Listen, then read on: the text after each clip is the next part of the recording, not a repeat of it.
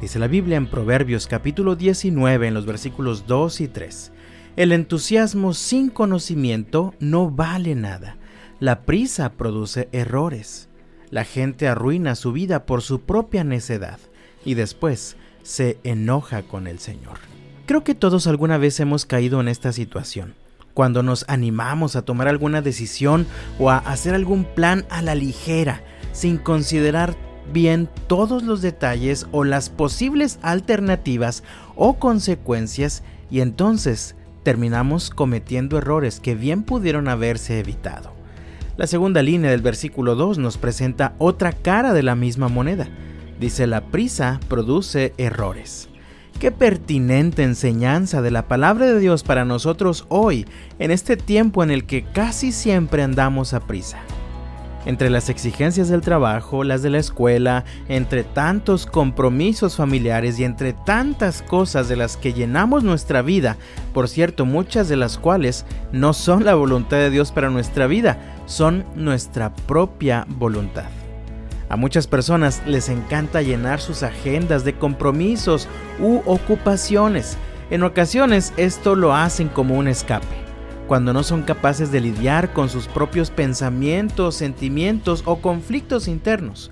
Otras personas bajo la necesidad enfermiza de ser necesitados encuentran así un falso sentido de seguridad o de realización personal al vivir ocupados tratando de resolver la vida de otros mientras su propia vida interior permanece llena de conflictos o situaciones sin resolver porque simplemente no queda tiempo.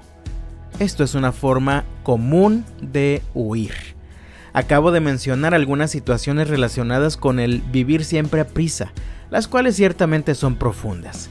Pero no tenemos que ir tan bajo, simplemente a mí me pasa que por no hacer lo que debo hacer en el momento que lo debo hacer, termino haciendo las cosas a prisa y por ejemplo, dejo mi mochila en mi casa y cuando voy en camino a donde tenía que ir me doy cuenta y tengo que regresarme por la mochila que olvidé o termino olvidando ir a una cita que tenía pendiente.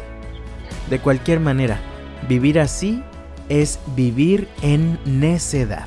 Y la necedad es lo contrario a la sabiduría. Y luego, después de que las cosas salen mal, después de que nos equivocamos, ya sea por andar de entusiasmados o apresurados, todavía tenemos el descaro de echarle la culpa a Dios. Mira lo que dice el versículo 3. La gente arruina su vida por su propia necedad y después se enoja con el Señor. ¿Te ha pasado? ¿Cómo podemos evitar caer en estos errores? Me refiero tanto a los que son provocados por nuestro entusiasmo sin conocimiento o por andar a las prisas o al error de culpar a Dios de nuestras propias equivocaciones te invito a considerar el consejo que encontramos en el versículo 8. Adquirir sabiduría es amarte a ti mismo. Los que atesoran el entendimiento prosperarán. Dos cosas más para terminar. La primera, mucho se habla últimamente del amor propio. De acuerdo a este versículo, la manifestación genuina de esta clase de amor y cuidado hacia uno mismo se alcanza cuando uno mismo trabaja para vivir la sabiduría que proviene de Dios, la cual no es otra cosa más que la capacidad de vivir bajo el sabio consejo de Dios para nosotros en su palabra. La segunda, la tan anhelada prosperidad viene a tu vida como resultado de adquirir el pleno entendimiento de lo que Dios quiere de ti y de cómo Dios quiere que vivas tu vida y de un firme compromiso de tu parte a vivir en obediencia a Dios. Así que, amado mío, más que cualquier otra cosa en este mundo, atesora el entendimiento, atesora la sabiduría de Dios. Y no vivas a prisa, mejor vive sabiamente.